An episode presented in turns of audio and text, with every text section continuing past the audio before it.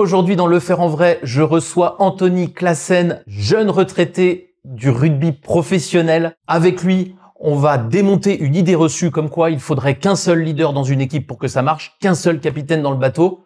En rugby, il en faut plusieurs et dans vos entreprises aussi. Et puis on va voir aussi avec Anthony comment on se prépare aux grands moments de votre vie professionnelle. Pour lui, c'était des finales de Coupe d'Europe et des finales de Top 14. Pour nous, ça va être des grands projets, des contrats à signer et des grands moments de votre vie d'entreprise. Je suis ravi d'accueillir Anthony.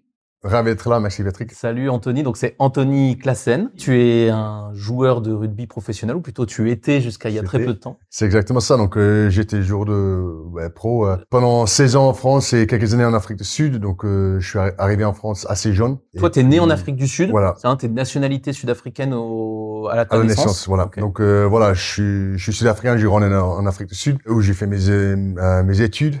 Et après mes études, j'ai décidé de de venir en France. Euh, et voilà, 16 ans après, je suis toujours là. Donc, euh, c'est quand même une, belle histoire. C'est pas un parcours atypique euh, que les autres euh, joueurs de rugby que, que j'ai connus. Donc, euh... Et t'es, es venu jouer en France pour jouer au rugby? En fait, c'est une histoire assez drôle ah, bah, si si j'y pense parce que à l'époque en Afrique du Sud, c'était l'époque où les Sudaf c'était des monstres, bien plus grands que moi. Et puis moi, j'étais toujours un joueur de ballon. Euh, voilà, c'était un peu plus mon style de jeu. En Afrique du Sud, je n'arrivais pas trop à percer. Quand j'ai fini mes études, fallait que je décide qu'est-ce que je vais faire. Et mm. puis, j'en parlais avec mon père. Et mon père, euh, il a joué en France euh, fin des années 70, à Marmande, euh, pas loin de Bordeaux. Voilà, il m'avait toujours dit, dès quand, j'étais petit, si tu auras l'occasion d'aller en France, il faut y aller parce que quand même, c'est formidable. Et je pense que lui, il a tombé amoureux de, de la France, de la France, la culture et tout ça. Et puis, il a toujours gardé les contacts à Marmande. C'est un peu grâce à ça et grâce à eux que, que je suis arrivé. Donc, j'avais pas de contrat, j'avais quasiment pas de visa. Je suis parti à l'aventure avec le sac à dos. Euh, j'avais pas d'argent à l'époque non plus, donc à chaque fois quand j'avais besoin d'argent, j'ai appelé papa. écoute, euh, est-ce que tu peux faire un virement? Je suis resté à Marmande pendant deux semaines. Puis entre temps, j'ai fait des tests physiques à Brive,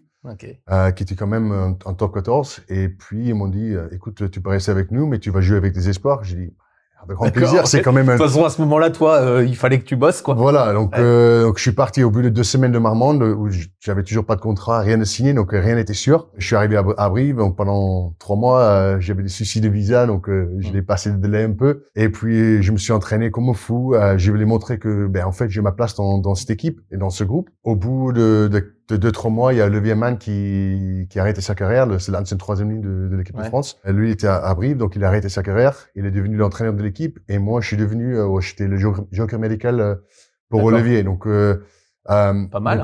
C'était pas mal. Et puis, mais c'était cette chance qu'il me fallait pour pour percer. Et Olivier m'avait vraiment donné le pouvoir de, de faire ce que j'avais envie sur le terrain. Donc, il a forcément vu quelque chose en moi. Et puis, c'est là où j'ai lancé ma carrière, en fait. Oui, bah pour les connaisseurs, donc tu es troisième ligne, toi aussi, euh, dans cette équipe. Donc tu as lancé ta carrière à Brive.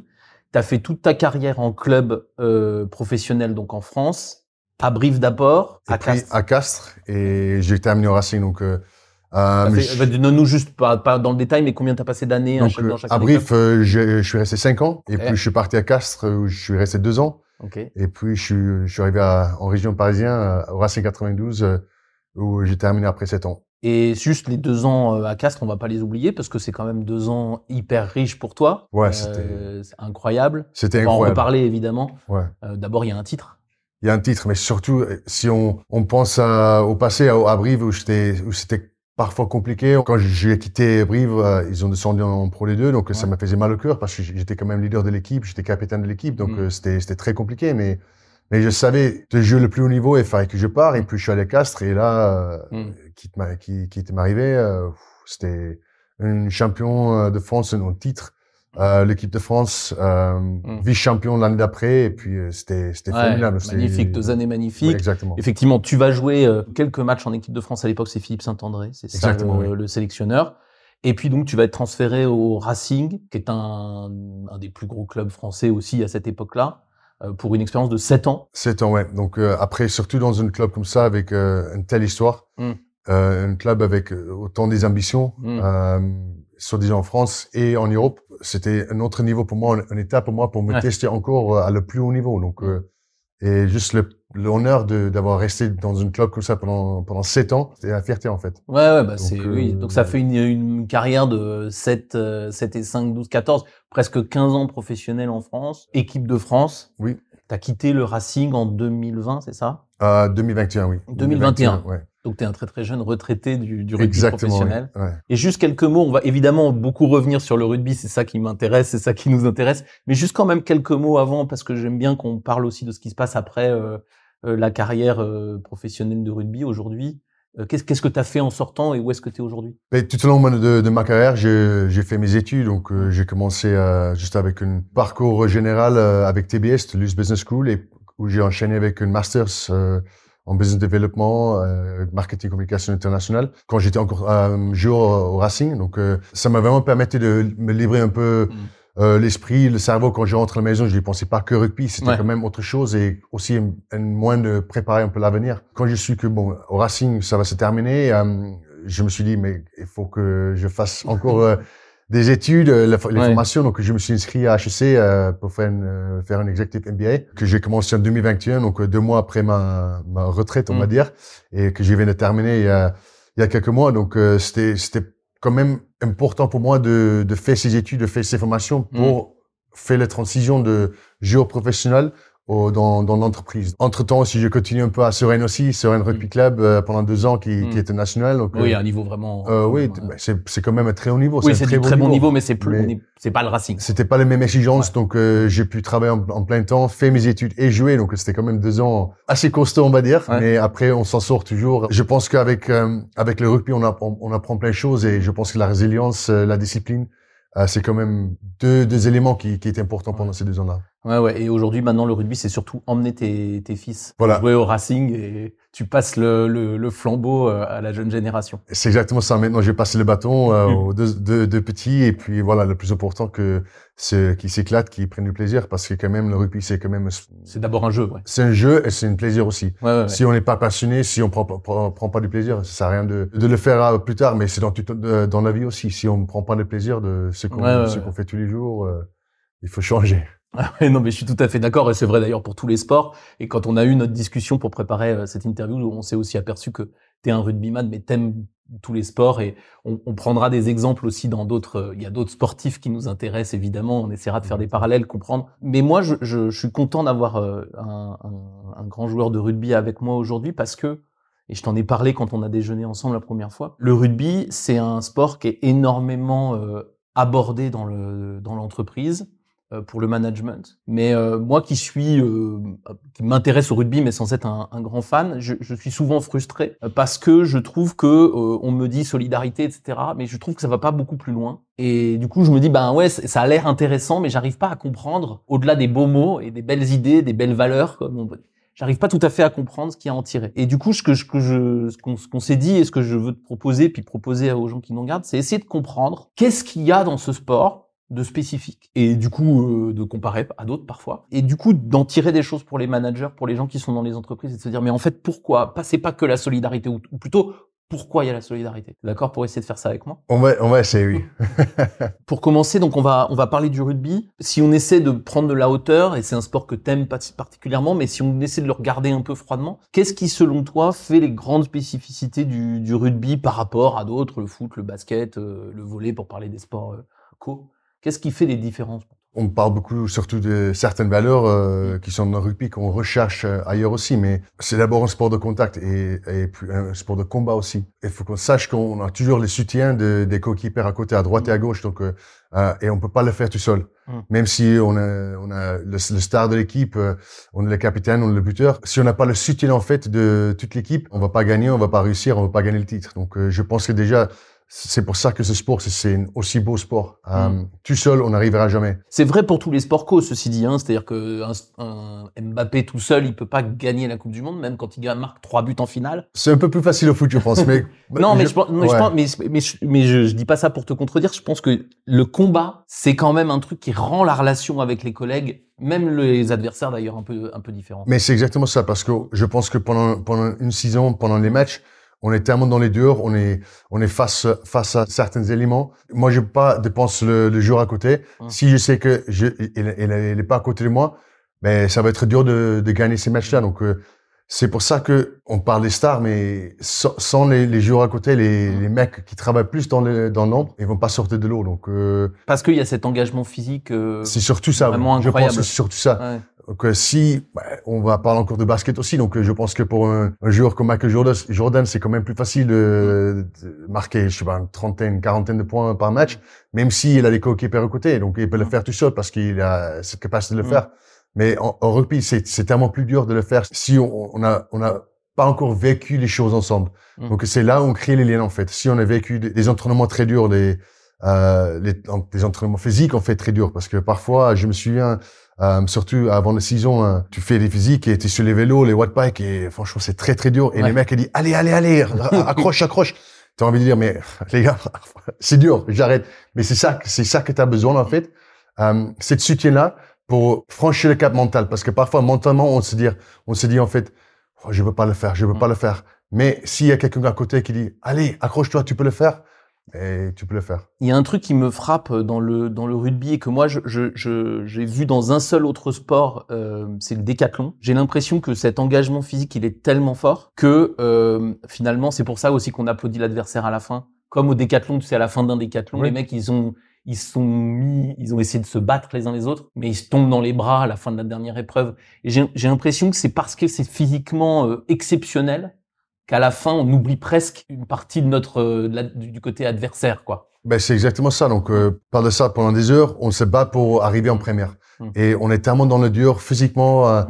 on est à la ramasse mentalement, il faut être très fort. Mais à la fin, dès qu'on est arrivé, on a déjà réussi hum. à, à, finir le parcours, même si c'est en première place, en dixième place. Mais on a toujours ce respect euh, envers l'autre personne parce qu'on sait très bien que eux aussi, ils ont fini, bah ils ont terminé le, le cours. galéré euh, aussi. Ouais. C'est exactement ça. Donc on a ce respect mutuel en fait qui, qui est très important, dans, dans, surtout dans le rugby et décathlon aussi. Alors il y avait un, il y avait un aspect et on va revenir du coup sur ce sur ce leader euh, sur ce leadership parce que c'est ça aussi mon avis qu'on peut aller chercher dans le dans l'entreprise. J'essaierai de faire les parallèles. C'est euh, tu, tu, tu, nous disais euh, dans le dans le déjeuner où on a préparé, c'est aussi un sport qui est très compliqué. C'est-à-dire il y a énormément de joueurs. Je me rappelle plus exactement, mais tu tu dis, quand, quand on se déplace, il y a combien de personnes qui se déplacent sur une équipe de rugby? Mais Déjà, quand on se déplace, il y a les 23 trois joueurs qui jouent et puis il y a toujours euh, 4 ou 5 qui, qui fait le, euh, le déplacement au cas où il y a... Une trentaine de joueurs. Donc, euh, ça, c'est une trentaine de joueurs déjà. Et puis, il y a le staff technique, mmh. le staff euh, des entraîneurs médicaux. Donc, c'est une quarantaine, 45, 50 personnes qui, qui se déplacent mmh. à chaque fois. Donc, toutes les, les, logistiques après, il y a les sacs, il y a les maillots... Donc il y a vraiment toute une logistique après que les gens forcément euh, ne voient pas. Ouais, et puis qu'évidemment qui est euh, moi, moi j'adore le basket, hein, mais le basket on est moins nombreux dans l'équipe et donc on est moins nombreux à se déplacer, et donc c'est moins compliqué, même s'ils sont très grands. Euh, du, bah oui quand même. Mais donc du coup vous êtes extrêmement nombreux. Je trouve ça intéressant pour les gens qui nous regardent parce que dans l'entreprise la plupart des entreprises sont grandes. Bah, toi, tu bosses chez Canal. C'est plutôt des équipes de taille euh, rugby et de complexité rugby que de complexité basket. Qu'est-ce que ça change en fait d'être aussi nombreux euh, dans, dans, votre quotidien, selon toi ou Qu'est-ce que ça amène de particulier? Ben Déjà, je pense que c'est c'est l'organisation autour de tout ça, donc euh, et aussi la discipline. Donc, euh, il faut respecter. Alors, on va commencer par l'organisation. Organisation. Donc, organisation déjà. si on a un déplacement, il y a, il y a certains horaires à, à, respecter. Chacun a ses propres moyens, ses, ses valises, ses sacs, et puis aussi le, le vouloir de, de d'aider de, aussi à mon côté. Donc, si on voit que euh, les équipes médicales, euh, ils ont surchargé avec les, les valises, euh, mmh. les matériaux. Euh, bon, et on donne un coup de main. Donc, c'est surtout une organisation. Donc, telle heure qu'on arrive, telle heure qu'on part. donc, il y a toujours une organisation autour. Donc, on a besoin que de penser au match et pas mm. autre chose. Donc c'est ça, c'est le, le boulot, le job en fait de, des entraîneurs et le manager. Donc il y a mm. toujours une, une, feuille de route qui, qui est suivie et c'est important de, de, le respecter parce qu'on est nombreux et si on sort de ce cadre-là, c'est quand même très compliqué d'être performant et de, de ramer dans le même sens. Et ça, moi je trouve que c'est un truc assez exceptionnel parce que quand moi j'accompagne des, des, des, des équipes dans les entreprises et qu'on me dit c'est quoi la taille idéale pour une équipe, tu vois, quand on me dit tiens je fais l'équipe de direction de mon usine ou je sais pas quoi, moi je vais te dire, je leur dis entre 7 et 10. Hein. C'est-à-dire que pour moi, l'idéal de gestion d'une équipe, c'est entre 7 et 10. Mais là, l'équipe, c'est 50 en fait.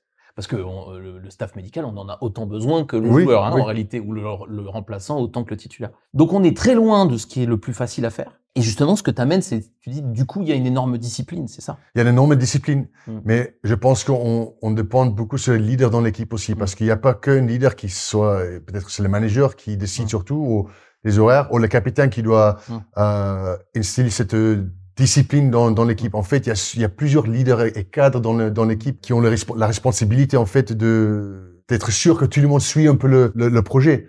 Donc, euh, le taille idéal, le 7 à 10, oui, en haut, mais après, il y a toujours les, les, managers aussi. Oui, et puis en rugby, c'est impossible, en fait. C'est impossible, tu peux Une équipe de 7 de rugby, elle risque, de, enfin, sauf en rugby à 7, mais sinon, elle risque de perdre. C'est pour ça que ce qui est intéressant, en entreprise, on peut, hein, euh, essayer de se dire, tiens, je vais faire des équipes de 8-10, et encore pas toujours. Mais vous, vous pouvez pas, faut mettre 15 personnes sur le terrain, faut mettre les remplaçants, faut mettre le, staff, etc.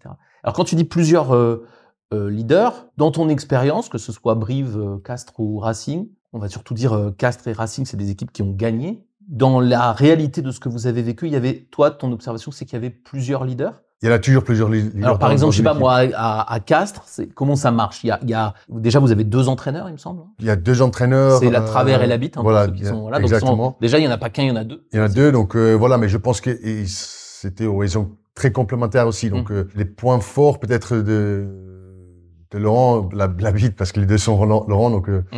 euh, c'est peut-être les points forts de l'autre Laurent. Tu nous donnes, tu nous donnes les, sans, sans, faire des détails, mais tu nous donnes un peu, juste pour qu'on comprenne, l'un il fait quoi par exemple? Laurent Travers, c'est quoi son point fort euh, le plus évident? Mais je pense que surtout dans l'organisation de euh, de feuilles de route et tout ça, donc tout ce qu'on fait en, termes de planning, il est très très fort et aussi les motivations. Donc là, il est très très fort et et Laurent Labitte, il était très fort dans la stratégie, dans la mise en place de, de, de plans de jeu, etc. Donc, euh, il y avait déjà là deux leaders. Voilà. Et puis après, il y a toujours les, le capitaine de l'équipe. Ouais. Euh, il est toujours vu comme le leader d'une équipe.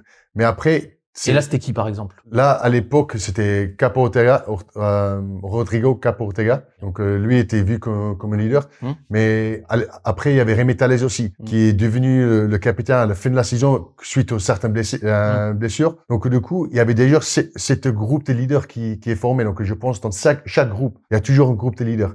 C'est surtout les anciennes qui sont un peu plus anciens, qui ont plus de vécu, plus d'expérience.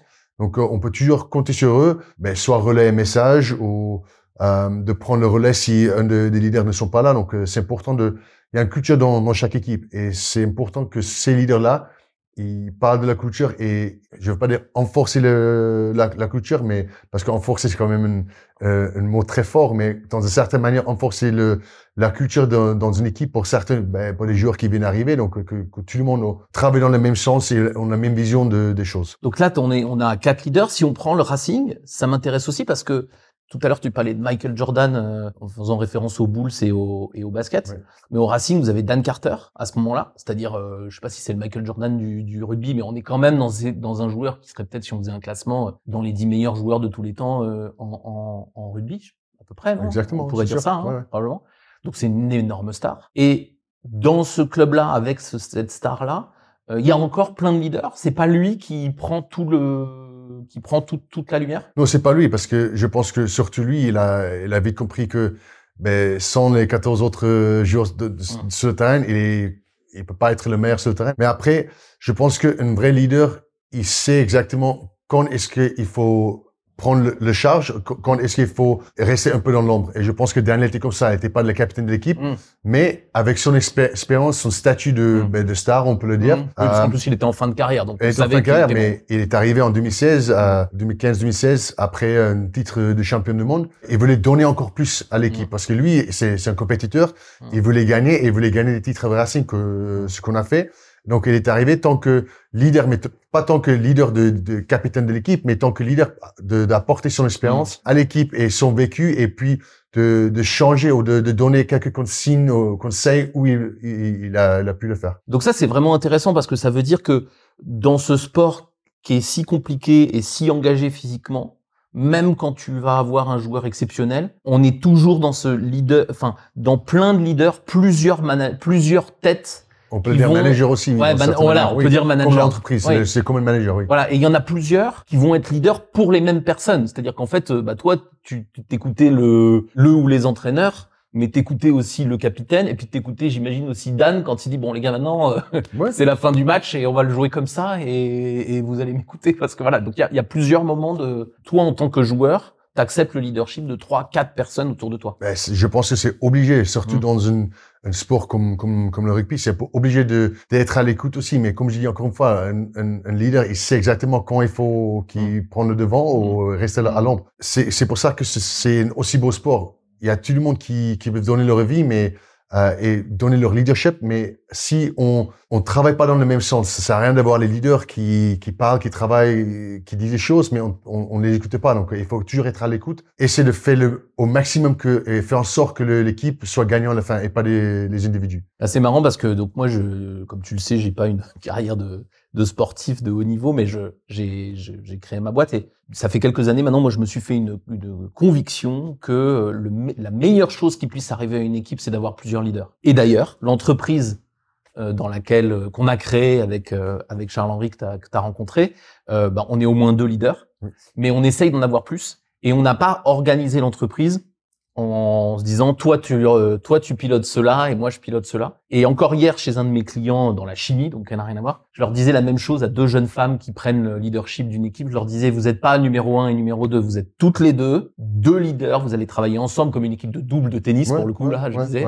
Euh, où vous allez jouer le même match au même moment. Et pour moi, c'est un des secrets du management, c'est d'accepter qu'il y a plusieurs leaders et pas juste je suis le manager donc je suis le leader. Et je suis d'accord à 100% parce que on ne sait pas toujours tout ce qu'il y a sur un certain sujet. Encore une fois, comme dans le rugby, si on est l'entraîneur de l'équipe, on ne sait pas tout, on ne sait pas tout faire. Donc euh, c'est pour ça il faut s'entourer avec les gens qui sont capables, qui ont meilleure compétence dans certains secteurs. Et je pense que c'est la même chose dans l'entreprise.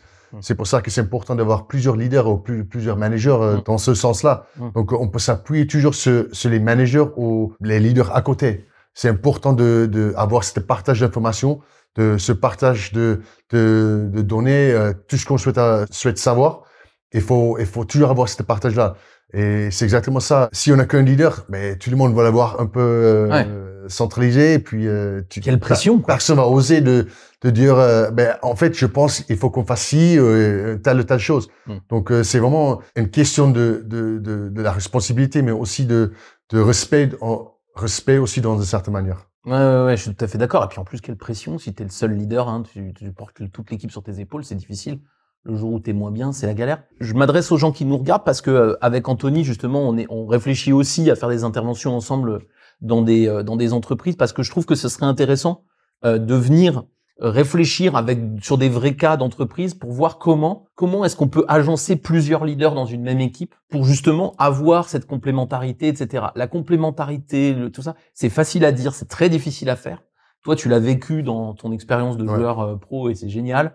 Euh, moi, j'ai l'impression d'arriver à le vivre aussi un petit peu, et je pense qu'on on pourrait essayer d'aider des, des, équipes à le, à le, faire pour de vrai, quoi. Mais je suis d'accord. Je pense que surtout, ça commence avec l'humain. Il faut mm. s'intéresser. Si on s'intéresse les gens, aux gens, je pense qu'on va aller encore plus loin que, que juste faire le boulot, euh, faire euh, les choses qu'on doit faire pour, faire, le, faire un boulot. Je pense que si on s'intéresse aux gens, il va donner 10, 20, 30% de plus euh, pour, euh, pour, gagner ou pour réussir. Ouais, ouais. Et d'ailleurs, tu prenais l'exemple tout à l'heure de, des deux Laurent, la Travers et la Bite, et tu disais il y en a un qui est plutôt euh, organisation, motivation, et l'autre qui est plutôt stratégie de jeu, etc.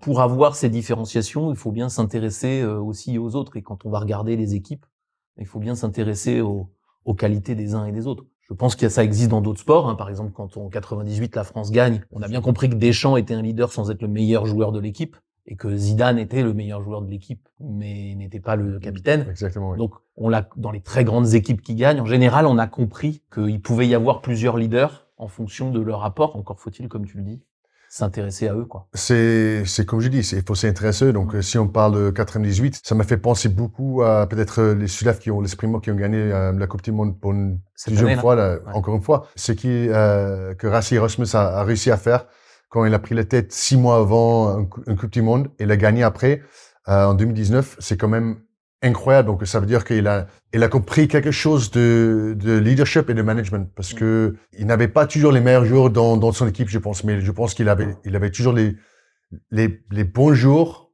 ou les meilleurs jours pour la situation et pour gagner une Coupe du Monde et tous les monde qui ont décidé de s'inscrire à la vision, à la vision de gagner la Coupe du Monde. Donc, euh, mm. euh était peut-être parfois euh, pas bien aimé par, par, plein de gens, mais après tout ce qu'il a réussi à faire depuis huit ans, depuis cinq ans, pardon, c'est quand même, il a raison, en fait. Il a raison. Personne ne l'a fait, quoi, avant lui. Et, et t'as raison, en plus, euh, j'ai pas l'impression que dans cette équipe d'Afrique du Sud qui vient de gagner, il y ait une star qui sorte vraiment du lot. Il n'y a pas l'équivalent d'un Dan Carter ou d'un Richie McCaw avant ou d'un Johnny Wilkinson. Il y a pas, il y a plein de très très très très bons joueurs hein, exceptionnels, mais il n'y en a pas un qui incarne l'équipe euh, de façon extraordinaire. Non, je pense pas parce que si on pense il y a mm. cinq ans, 2018, avant que avant la Coupe du Monde, quand il est nominé euh, Sia Colissi comme capitaine, je pense que les gens, ils ont dit, mais ce mec, il est fou, il n'a qu'une expérience, c'est pas le meilleur joueur, euh, pourquoi lui capitaine Cinq ans après, regarde les faits qu'il avait, le fédérateur qu'il était en fait dans, dans cette équipe,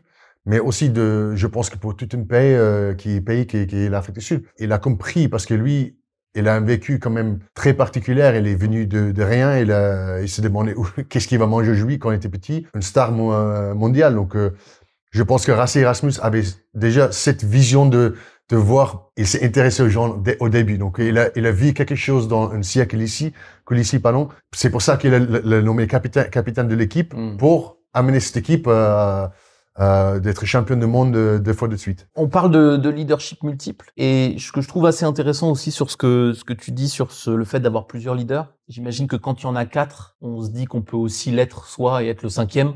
Est-ce que c'est quelque chose que tu as ressenti aussi dans tes équipes, toi, le fait de dire, tiens, euh, c'est donc ouvert aussi pour moi quand si j'ai besoin de, ou si je pense que j'ai quelque chose à amener Ouais, je pense que c'est sûr et certain. Euh, surtout dans le, dans le monde de rugby, c'était un jeune jour, tu vois les, les anciens ou les leaders dans l'équipe, tu as envie d'être comme eux, donc euh, ça tire, ça tire euh, tout le monde vers le haut en fait. Surtout quand on est plus jeune ou moins expérimenté dans, dans un groupe, euh, on voit ce qu'ils font les, les leaders, donc mm. tu as envie d'être comme eux, tu as envie de d'apporter ton ta valeur aussi dans, dans, un, dans un groupe, une équipe. Donc c'est pour ça que je pense que c'est important d'avoir plusieurs leaders dans une équipe, mais aussi parmi ces leaders-là, si on a 4, 5, 6, peu importe, je pense que une de ces leaders ou deux, trois peuvent peuvent euh, peuvent être l'exemple pour les autres leaders mm. aussi. Donc si les autres leaders voient, ben écoute, je vois les autres, ils font comme ça, ben moi je vais suivre, je vais suivre, mm. j'ai envie de, de, faire la même chose. Donc je pense que le fait d'avoir plusieurs leaders, leaders dans un groupe ou une équipe, euh, c'est très important. Ouais, et puis, puis en plus je peux du coup m'identifier plus à l'un qu'à l'autre si tu vois, tu on parlait de, de tes entraîneurs euh, de, de, de cast, bah tiens, je suis un peu plus stratège et ça me parle plus, je suis un peu plus organisateur et ça me parle plus, ou alors euh, pareil les joueurs, euh, ça me laisse plus de place, plus de choix, plus d'espace quoi à moi. Je pense que c'est humain d'avoir mm. plus, peut-être plus de liens avec quelqu'un que quelqu'un d'autre, donc forcément ça va, tu vas être tiré par la personnalité, par la façon de faire de, de certains gens, donc c'est pour ça aussi c'est important de encore une fois d'avoir plusieurs leaders dans, dans un groupe. Oui. Mais nous, tu sais que notre équipe qui d'ailleurs c'est amusant, on est 15 hein, aujourd'hui c'est un, c'est un hasard. Et donc on est 15, mais on a trois, trois directeurs, donc trois principaux, euh, on va dire, managers. C'est tout le temps ce que je dis euh, aux, aux, jeunes consultants qu'on encadre, ou aux moins jeunes, enfin globalement plutôt des jeunes. Vous avez trois managers comme ça, euh, allez voir celui avec lequel ça se passe bien. Et en fait, sur des durées longues, bah, tu te rends compte qu'il y a un moment où ça va plutôt être l'un, après ça va être un peu l'autre. Puis au moment, on en a un peu marre de discuter avec celui-là, donc on va voir le troisième. Et je trouve qu'effectivement, ça offre plein de libertés et plein de possibilités. Quand il y en a qu'un, bah, d'abord la place est prise. Et puis en plus, si ça te va pas, bah c'est compliqué. Et je pense que c'est toujours le même discours aussi. Donc au moins, si tu en as mm. plusieurs, tu as notre façon de parler, notre discours et qui sort un peu du cadre. Donc si tu es tout seul, euh, tant que leader ou manager, c'est les gens, je pense qu'ils vont oser un peu moins de, de venir te voir. Donc euh, je peux de parler des gens qui, ouais, ma porte est toujours ouverte. Ouais, mais c'est quand même, je sais pas si les gens, ils vont quand même toquer à la porte pour dire, écoutez, j'ai un problème avec quelque chose. Dans ta carrière, tu as été le leader euh, de, de l'équipe à certains moments ou t'as, à quel moment tu as eu l'impression d'être le leader? Tu disais peut-être à Brive À Brive, oui. Donc, euh, je pense que toute, euh, toute ma vie, j'étais quand même leader, capitaine de, de mes équipes dans lesquelles j'ai joué quand j'étais petit, après à l'université, mais puis quand je suis arrivé à, Brive aussi. Donc, je suis mmh. devenu capitaine après après quelques mois au, quelques mois au club. Donc euh, c'est quelque chose que, que j'adore. J'adore euh, mener euh, mener les équipes, d'être un fédérateur, de parler, motiver les, les gens. Mais après, à chaque fois quand j'ai réfléchi un peu de, de, de ce que j'ai fait quand j'étais capitaine, il y a toujours quelque chose que j'aurais pu faire un peu mieux. Hmm. Donc ça vient avec la maturité, ça vient avec le temps qu'on a passé de, de y penser, mais quand même de, de devenir une capitaine d'une équipe comme, comme Brive, qui historiquement, c'est un grand club de rugby euh, français, que c'est quand même, c'est une grande fierté de, de moi aussi. Donc, euh, c'était, c'était pas toujours évident, c'était un peu compliqué parce que comme je, je suis sud-africain qui, mm. qui est arrivé, donc euh, j'ai pas au début pas compris la culture, je parlais pas français, mais je me suis forcé de, de parler français, et je me suis forcé d'apprendre la culture. Donc, euh, je pense que mm. c'est comme ça que tu t'intéresses aux gens aussi, de d'avoir avoir le soutien de, ben, de ton équipe en fait. Ouais, ça c'est vraiment intéressant. Et encore une fois, euh, euh, je trouve que quand on va creuser le rugby, on arrive sur cette notion de leadership multiple ou de plein de gens. Encore une fois, si vous êtes dans les entreprises, ayez la volonté d'avoir plein de leaders. Parfois, je vois des gens qui me disent, oh, mais s'il y en a plusieurs, ça va être le bordel ou ça va être compliqué. Non, non. Bien sûr qu'il faudra de la discipline, mais en fait, il faut plusieurs leaders. C'est comme ça que ça marche bien une équipe quand elle est compliquée. Quand elle est compliquée. Et même, hein, même Jordan, hein, c'est un leader extraordinaire, mais il y a des fois où Pippen faisait le job. Donc même, même là, c'est encore, euh, c'est encore différent. Donc il faut, il faut, il faut tenir cette idée. -là. Mais je pense que c'est surtout, euh, si on revient à, Michael Jordan, euh, il faut avoir la confiance. Bah la confiance dans, dans tes équipes, de, mmh. les gens avec lesquels tu travailles. Et je sais pas si les gens ont déjà regardé le Last Dance de, de mm. Michael Jordan. Donc c'est là où j'ai vu qu'en fait ce mec était c'était un vrai leader en fait. Mm. Euh, je pense qu'ils ont mené euh, avec 10 qu'on a joué et le coach et tout le monde a, a, vu que bon ils vont bloquer Michael Jordan pour faire le dernier euh, panier pour, pour gagner le match. Mm. Et ils ont lancé, je me souviens plus de ce nom, mais il dit que mais tiens-toi prêt, je vais te faire la passe et c'est toi qui vas marquer les points pour gagner. Et c'est exactement ce qu'il a fait. Ils ont gagné. C'est exactement. Donc euh, c'est là en fait c'est là où tu vois que c'est un vrai vrai leader parce que c'est pas lui qui veut prendre lumière sur lui en fait. Hmm. Il a dit que écoute, l'équipe est plus grand que moi. Hmm. Donc c'est pour ça que il a il a le donné l'autre jour et qui a marqué et c'était encore euh, encore gagné à la fin. Alors euh, merci Anthony, moi je voudrais qu'on aborde un deuxième sujet avec toi. Je sais qu'il est un tout petit peu euh, il est émotionnellement un tout petit peu plus difficile parce que je voudrais que tu nous racontes deux histoires. Alors il y en a une qui se termine bien, puis il y en a une qui se termine moins bien. Euh, dans ta vie de rugbyman et on essaiera après de, de, de comprendre euh, qu'est-ce qui a pu se passer dans un cas et dans l'autre. Allez, je suis sympa. On va commencer par Barcelone. Alors, qu'est-ce qui se passe à Barcelone? En quelle année? On est où? Qu'est-ce qui se passe? Écoute, c'était 2016, euh, Racing contre Toulon, donc c'était la finale de, de top 14. Euh, c'était déplacé à cause de l'Euro qui, qui s'est joué ici en France, donc bon, on n'avait pas le droit de, de jouer la finale au Stade de France comme, comme d'habitude. Donc du coup, la, le match a été déplacé à Barcelone pas trop mal. Euh, Camp Nou, 100 000 personnes, le stade de, de Barcelone même. Euh, là, je joue Messi et tous les, les, grands stars de foot. On a joué contre euh, Toulon en finale. Et puis, au bout de 20 minutes, on a pris un carton rouge. Et on s'est dit, waouh, donc à 14 contre 15 là. 14 contre 15. Et, et Toulon, c'est une grande équipe à l'époque, c'est vraiment. Toulon à l'époque, c'était quand même une grande grande équipe avec toutes les stars, euh, toutes les stars mondiales au mondiaux, les Gito, les Michelac, euh, Bastero, euh, mm. les Armati, juste pour citer quelques-uns, mais. Déjà à 15 contre 15, c'est difficile. Et puis 14, 14 contre 15, encore pire. Donc c'est là, je pense que où on voit, on a vraiment vu les vrais leaders devenus, euh, ils ont pris vraiment leur, leur, pouvoir en place. Les Carter, euh, et Dimitri Chouazewski qui était le capitaine, euh, Yannick Nyanga, tout ça, les, les anciens, ils ont dit, les gars, calme, on a un plan de jeu, on a un process qu'on va suivre.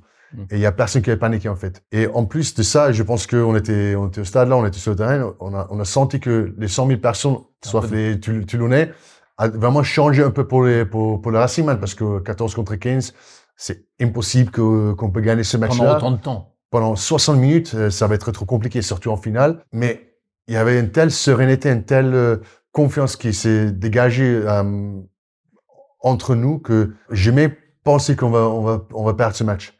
Donc, et vous l'avez gagné. Et on l'avait gagné à la fin. Donc, euh, Joe Rococo qui a marqué un essai sublime euh, avec un petit par-dessus. Donc c'est là où on a vraiment senti que en fait les poitrines qui se gonflaient un peu plus. Mm. Et puis euh, c'est là où on a vraiment on a su que bon on, va gagner ces matchs et c'est impossible de le perdre.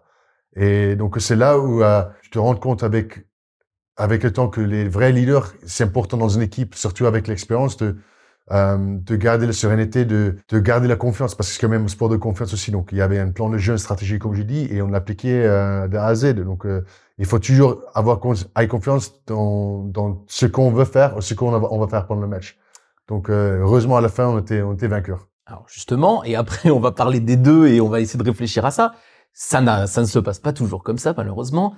Et donc, il y a une autre euh, histoire qui est, qui est euh, intéressante, je trouve, euh, qui, qui, vous est arrivée à Exeter avec la même équipe. C'était pas la même année. Pas tout à fait la même équipe, donc c'était. Mais c'était Racing quand même. Ouais, c'était Racing. Cinq ans après, après, donc en 2021, juste après le Covid. Donc euh, c'était pas tout à fait la même équipe, mais quand même quelques joueurs qui ont. C'est le même maillot. Hein. C'est le même maillot. Certains joueurs qui ont été là, mais après avec euh, une année compliquée, Covid, on a réussi à se qualifier pour pour la finale en Angleterre contre Exeter finale de la Coupe d'Europe. Coupe d'Europe, voilà. Donc là, c'est encore le, le, encore mieux que, bah, je veux pas dire mieux parce que c'est. En tout cas, c'est les deux grands titres que vous pouvez gagner. Mais c'est le seul titre qui, qui manque euh, au Racing. Donc euh, mm. voilà, on a, on a vraiment mis beaucoup sur sur ce match-là, surtout parce qu'on a perdu, déjà perdu deux finales avant mm. Coupe d'Europe contre euh, Saracens et euh, Leinster. Donc du coup, on a vraiment pensé que cette année, ça va, ça va être le nôtre. On va gagner ce match-là. Donc c'était à huis clos.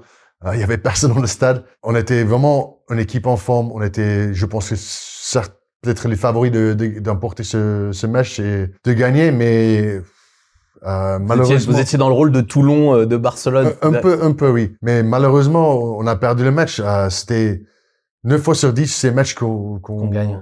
qu'on gagne. Mais on n'était pas nous-mêmes ce jour-là. On a fait des erreurs qu'on n'a jamais fait tout au long de la, la saison, euh, les matchs avant. Est-ce qu'on se mit trop de pression avant le match? Est-ce que c'était quelque chose qu'on on, voulait trop faire, trop gagner, et ça rajoutait la pression encore?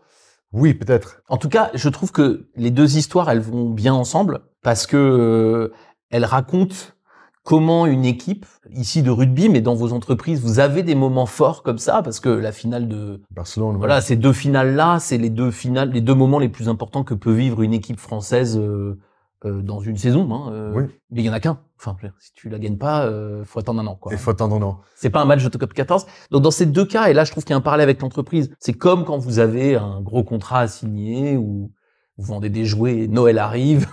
c'est le moment le plus important. Faut pas se louper. Il faut pas se louper. Et, et, on voit bien qu'on peut euh, soit être meilleur et se sublimer et être extraordinaire à Barcelone. J'imagine que vous avez tous. Et racontez-nous vos moments Barcelone où vous vous auriez dû perdre et vous avez gagné.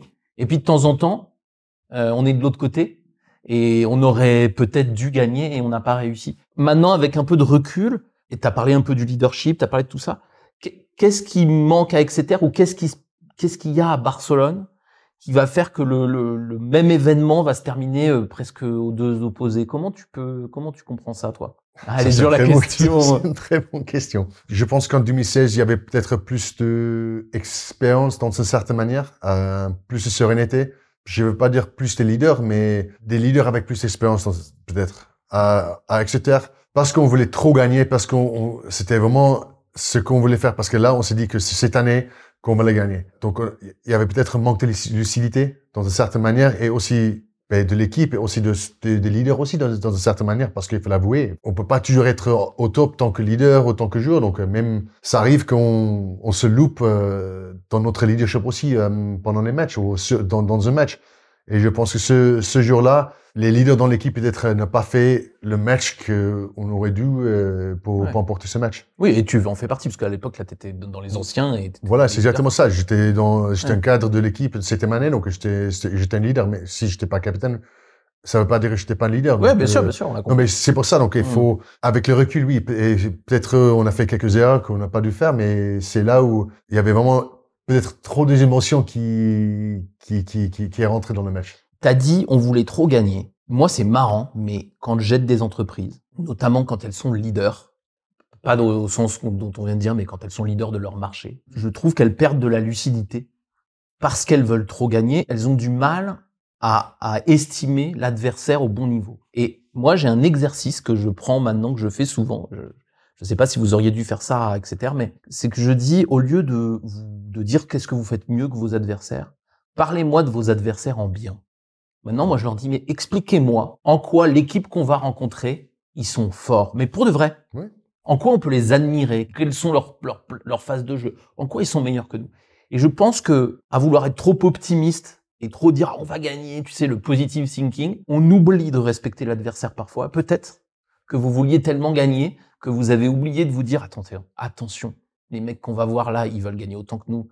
Et ils sont pas beaucoup moins bons peut-être qu'il y a un peu de ça. Hein, J'étais pas dans le vestiaire. Non, mais non, mais je suis d'accord. Je pense que je voulais ajouter ça aussi. Il y avait peut-être avec des émotions qu'il y avait pour ce, ce jour-là, il y avait le, la manque de, de, la lucidité en fait. Mm. C'est pour ça que on n'a pas su s'adapter à la situation. On n'a pas su gagner le match parce qu'on était trop dans, dans, dans, des émotions. Et dans l'entreprise, c'est la même chose. Parfois, on est tellement focalisé sur il faut qu'on fasse tel chiffre d'affaires à la fin de l'année.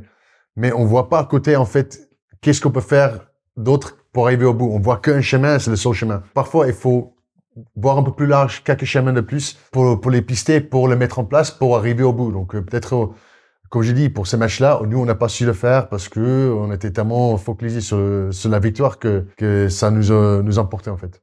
Alors qu'à Barcelone, au bout de 20 minutes, peut-être que vous étiez obligé de regarder les autres chemins. C'est pour vous ça, vous êtes dit, en fait, le chemin normal, bah, faut être 15, quoi. Donc on est foutu si on fait le chemin Avec normal. les cartons rouges, on, a, on était obligé de, de s'adapter à la situation. On était obligé. Et ça, c'est hyper intéressant. Et c'est donc de, obligé de se dire, OK, si on joue normal, il gagne. Si on joue normal, il gagne. Mais c'est- on s'est sûr- parce que ce jour-là, on a dû faire un shift mental, donc Mm. ch- change of mindset. Parce qu'on est 14, donc ça, ça veut dire qu'il va Mm. falloir travailler plus dur, il va falloir travailler plus. Mm. Et donc, tout le monde on fait plus d'efforts. Mm. Qu'à la fin, on était, on était gagnant. Et peut-être cinq ans après, la finale euh, contre Exeter, Peut-être. ouais. on s'est dit que bon, on va, on va peut-être attendre le mec à côté, lui, il va faire le boulot, le job. Je vais pas dire que c'était le cas, mais on a, peut-être on attend toujours parce que peut-être la peur de, de mal faire, on fait une erreur, que ça va nous coûter le match. Ça peut être ça aussi, on, on sait jamais. Donc, euh, euh, je suis pas dans les têtes de- des autres, mais voilà, j'ai, une, j'ai une anecdote de ce match-là.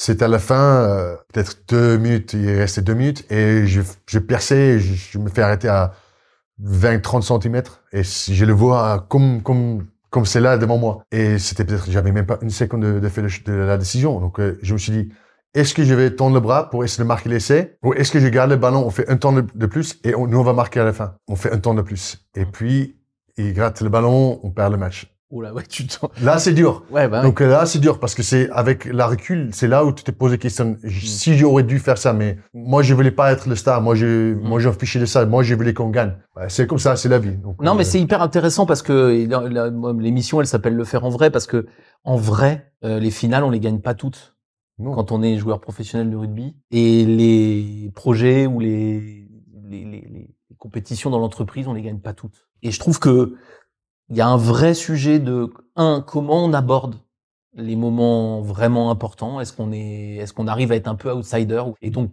rester lucide, un peu comme si on était 14. Ouais. Et moi, je pense qu'il faut essayer de se dire qu'on est 14. Il faut, euh, je pense qu'il faut toujours avoir une, une, une mindset comme ça. Ouais. Euh, moi, C'est dur, hein, c'est vachement dur. C'est, c'est très dur. Euh, moi, j'ai gagné deux finales sur six, six joués. Mm. Donc, euh, la réussite, peut-être, n'est pas très, très bon.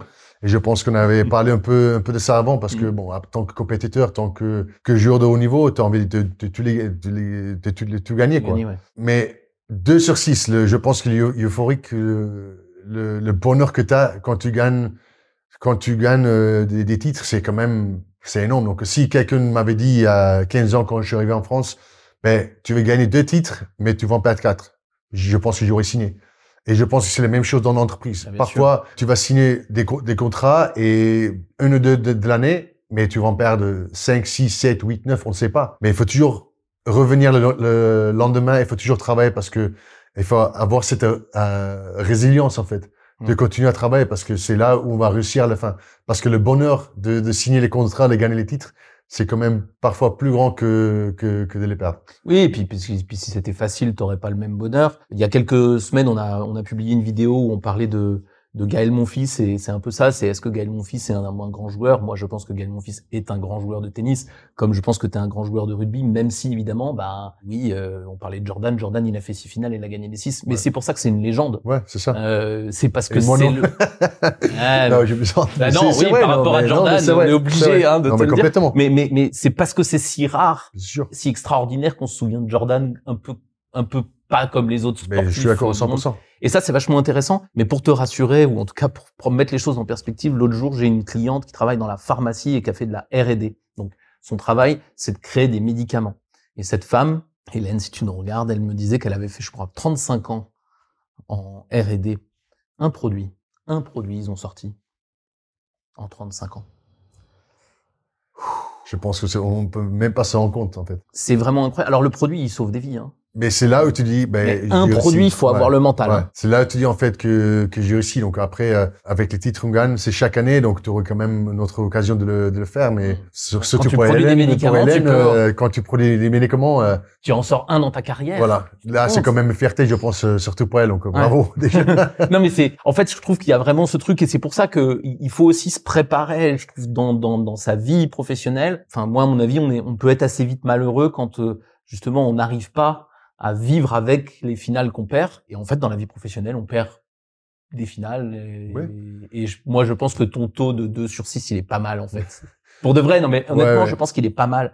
Et je pense que les gens ont besoin de se dire aussi, ben, un grand joueur de rugby, c'est deux finales sur 6. Euh, Mbappé, là, qui est le, la plus grande star du foot actuel, ou presque, il les a pas toutes gagnées. hein. il, en a gagné une, il, a, il en a perdu une en marquant trois buts, c'est quand même, même ballot. Hein. Ça, c'est le seul au monde, je crois marquer trois buts en finale et à perdre quand même. quand même, oui. C'est sûr. Et donc, tu vois, je trouve qu'il y a vraiment ce truc de apprendre à vivre avec. Je trouve que c'est vraiment un bon enseignement du sport, euh, aussi vivre avec ça et accepter que c'est Oui, je pense que il y a toujours un lendemain. C'est pour ça. le soleil demain, il va se lever. Donc, euh, voilà, la vie continue. Et puis, euh, c'est pour ça que je pense que c'est tellement important d'être passionné de, de, de ce qu'on fait tous les jours. Si on n'est pas passionné, quand même, c'est plus compliqué de se lever pour dire qu'écoute, moi, j'y vais continuer à bosser, continuer à faire les physiques, mmh. même dans le, dans le boulot. Si on est passionné par ce qu'on mmh. fait en quotidien, quand même, c'est plus facile. Même si euh, on a beaucoup de, de déceptions, euh, mmh. parce que peut-être on a perdu un contrat ou on n'a pas de chiffres d'affaires, ou peu importe. Mais si on est passionné, on sait que le lendemain, on aura la, la, résilience, on va réussir à la fin. Comme Hélène, 35 ans, ou le 35 ans, non, mais c'est c'est un C'est extraordinaire. Hein oui. J'en suis sûr qu'elle est passionnée, donc euh, ah c'est bah, tellement important. T'as raison, elle est totalement passionnée. Alors justement, moi j'ai une petite question que je pose à tous mes invités euh, pour finir nos, nos conversations. Euh, si il y a un jeune manager dans le monde de l'entreprise qui, qui prend sa première équipe, la première fois qu'il va manager une petite équipe, 6, 7, 10 personnes, et qui vient de demander, tiens Anthony, est-ce que tu aurais un conseil à me donner avant que je rentre dans cette équipe? Qu'est-ce que tu dirais, toi, à cette personne, ce jeune ou cette jeune manager? Pour moi personnellement, je pense que on ne sait pas toujours tout il faut s'appuyer sur euh, tes managers, il faut vraiment appuyer sur eux parce que il y a certains gens qui, ben, certains managers qui, qui auront peut-être plus pas compétences, mais il sait peut-être plus sur un certain sujet que toi. Donc, il faut vraiment s'appuyer sur ces gens-là. C'est intéresser aux gens et aille confiance à tes équipes. Parce mmh. que je pense que si on commence à micromanager un peu, euh, euh ça, tu perds un peu tes équipes. Donc, euh, je pense que aie confiance en tes équipes, euh, appuie, appuie-toi sur les, sur les autres. Pour moi, c'est les deux, trois petits points que, que, que je peux donner comme, conseil. Ah, c'est bien, aie confiance en tes équipes. Alors, merci beaucoup, euh, Anthony. Euh, je vous invite évidemment à commenter et à partager cette, euh, cette vidéo, euh, liker. Et puis aussi, je suis intéressé de savoir quels sont vos moments Barcelone, quels sont vos moments, etc. Comment vous les avez vécus, comment vous les interprétez. Et puis si vous êtes euh, sportif professionnel dans un autre sport, ou sportive évidemment, hein, dans un autre sport qui soit individuel ou collectif, et que vous avez envie de parler comme, euh, comme Anthony de votre sport et d'essayer de comprendre euh, ce qu'il y a en tiré parce qu'on a parlé un tout petit peu de décathlon ou de basket ou de et évidemment tous ces sports sont passionnants euh, ou sauteur à la perche si vous êtes sauteur à la perche venez euh, Romain euh, Romain Lavillelli il s'appelle Romain si tu veux venir en parler avec moi avec grand plaisir mais pour venir justement creuser un peu ces sports et, et qu'on comprenne comment comment ça s'organise ça va être intéressant merci beaucoup merci, merci Anthony.